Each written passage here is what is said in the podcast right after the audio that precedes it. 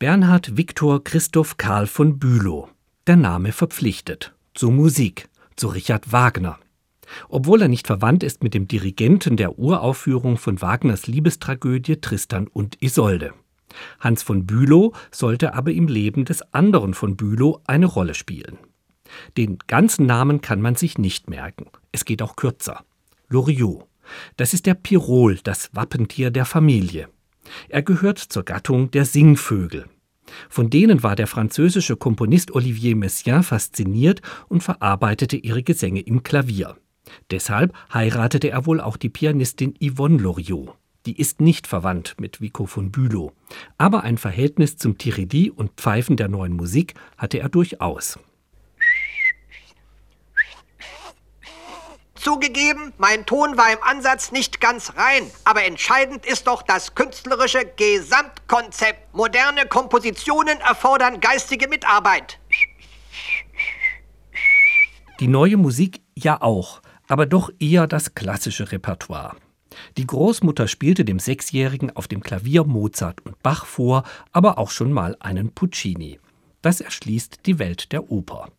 Tolle Tenorstimmen werden über das väterliche Grammophon kennengelernt. Mit zwölf besucht er erstmals die Oper Carmen von Georges Bizet. Wagner sollte später kommen, auf dem grünen Hügel in Bayreuth. Die Pausengespräche beeindrucken nachhaltig und verstärken die Auseinandersetzung mit den Tiefen der Musik. Ich weiß nicht, wie Sie zu Wagner stehen, aber ich kenne einen Erwin Wagner, der auch sehr gut Gitarre spielt. Nur eben viel gefälliger und niemals über zweieinhalb Stunden hintereinander. Aha. Auch rhythmisch ganz anders und ohne Gesang. Er hat seinerzeit in Wanne-Eickel einen Patentstöpsel für gebrauchte Flaschen erfunden. Der Wagner-Stöpsel, wissen Sie, hat sich ja weitgehend durchgesetzt. Ja, ja. Tiefe Missverständnisse um das angebliche Verhältnis des Bayreuther Komponisten zu seinem Mäzen, dem bayerischen König Ludwig II., führen beim Jungfilmer Loriot zu grundlegenden Recherchen und einer längst überfälligen Revision dieser Beziehung. Sie ist so historisch gar nicht belegt, obwohl sie auch durch den italienischen Meisterregisseur Lucchino Visconti in seinem Ludwig-Film befestigt werden sollte. Wir haben zwei Jahre gründlich recherchiert, bevor wir mit den Dreharbeiten begannen. Hat nicht auch Visconti? Visconti ist nicht unbegabt, aber sein Film ist historisch gesehen völlig bedeutungslos. Denken Sie doch nur an das Dreiecksverhältnis Ludwig, Susi und Beethoven. Das hat Visconti einfach unterschlagen. Aber damals war Beethoven doch schon 50 Jahre tot. Sehen Sie, so geht es schon los. Nein, nein, nein. Ich sehe das Leitmotiv in Ludwigs unerfüllter Liebe zu seiner Tante Susi, bevor sie Kaiserin von Ostpreußen wurde. Wer? Susi. Sissi. Susi oder Sisi. Denken Sie doch an die Susi-Filme mit Frau Schneider. Der Weg des Jungfilmers Loriot führt zwangsläufig zur Oper. Mitte der 80er Jahre beauftragt ihn die Stuttgarter Staatsoper mit der Inszenierung eines Stücks seiner Wahl. Nur äußere Umstände verhinderten damals ein Werk des Bayreuther Meisters. Ich hätte gern für zwei Personen für Siegfried am Donnerstag. Donnerstag ist ausverkauft. Wieso ist denn gerade Siegfried ausverkauft? Siegfried ist nicht ausverkauft. Aber Sie sagten doch gerade, Siegfried ist ausverkauft. Nein, Donnerstag. Ich sagte Donnerstag. Jawohl, Siegfried am Donnerstag. Donnerstag ist ausverkauft, Siegfried ist heute, Donnerstag ist Martha. Wieso Martha? Was ist? Donnerstag ist Martha. Nee, Martha kommt heute. Heute ist Siegfried. Martha ist meine Schwägerin. Ach. Was ist? Der Regieeinstand erfolgt in Stuttgart also mit Friedrich von Flotows Unsterblicher Martha.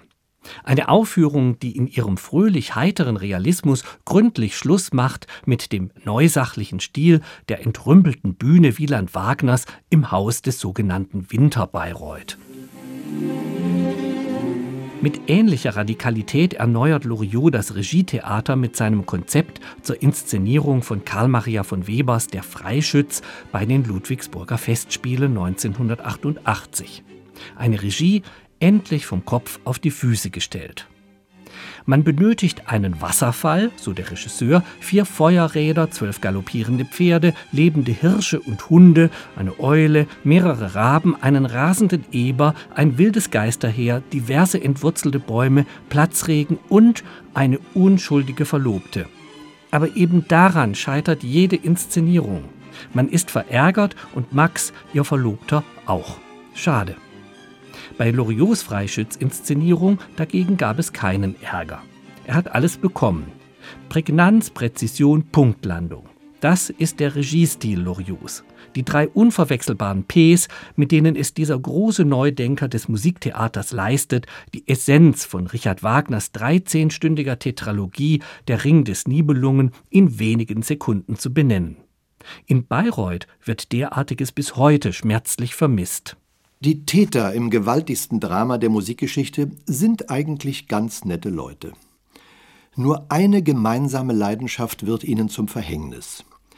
Sie wollen mehr besitzen, als sie sich leisten können, mehr Macht, als ihnen zusteht.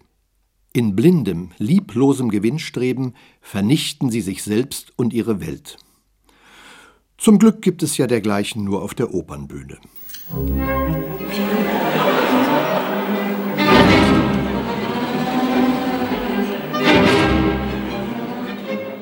Am 6. Oktober 1979 erfüllt sich endlich die unvergleichliche musikalische Karriere des Bernhard Viktor Christoph Karl von Bülow. Loriot tritt als Dirigent in die Fußstapfen seines nicht mit ihm verwandten Namensvetters Hans von Bülow am Pult der Berliner Philharmoniker. Als Klaviertransporteur im Kampf mit einem brummenden Insekt leitet er eine bis heute unvergessene Wiedergabe des Orchesters der Coriolan-Ouvertüre von Ludwig van Beethoven. Sie erinnern sich, dem Geliebten der Susi. Unvergessen sind seine Worte zum 100-jährigen Jubiläum der Berliner Philharmoniker 1982. In ihnen erfüllt sich ein großes Künstlerleben und das eines Musikdenkers ersten Ranges. Wir blicken zurück auf 100 Jahre Orchestergeschichte. Musik, so meine ich, oder wie es Thomas Mann einmal formuliert hat, 100 Jahre sind eine lange Zeit.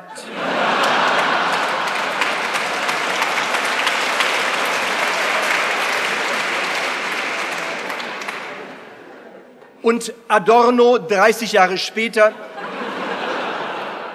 ja, ja, die Musik.